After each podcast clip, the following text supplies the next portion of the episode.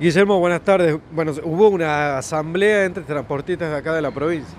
Eh, sí, hemos tenido una reunión asamblearia con los socios para tratar los temas que nos están afligiendo en estos momentos, ¿no? que es eh, el tema costos, mantenimiento de unidades, horarios extendidos de colegios, etc.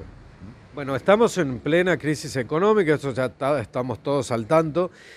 En cuanto al trabajo de ustedes, a la tarifa, ¿tienen pensado aumentarlo ahora que ya terminaron las vacaciones de invierno y ya comenzaron las clases nuevamente? Sí, sí, eh, ese ha sido uno de los primeros temas que hemos tratado y hemos, hemos resuelto un aumento a partir del primero de agosto. Nosotros teníamos una tarifa fijada en 8.500 pesos cuando comenzó, comenzaron las clases en los primeros días de marzo y este, para el primero de agosto hemos decidido llevarla a 10.000 pesos el servicio completo. El servicio completo es dejar al, al menor y retirarlo también. Así es, exactamente.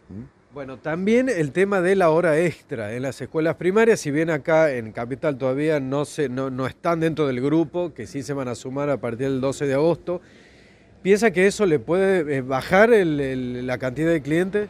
No, sin duda va a ser así, porque a pesar de que no está resuelto todavía cómo se va a aplicar acá en las escuelas de la capital, eh, tenemos entendido que las extensiones horarias van a ir acortando el tiempo de, desplazamiento que teníamos nosotros entre la salida de un turno y la entrada del otro turno. Eso nos va a perjudicar porque eh, de alguna manera vamos a perder uno de los servicios por el, por el tiempo eh, que no vamos a disponer para poder llevar o traer los niños, ¿no? más que nada al mediodía.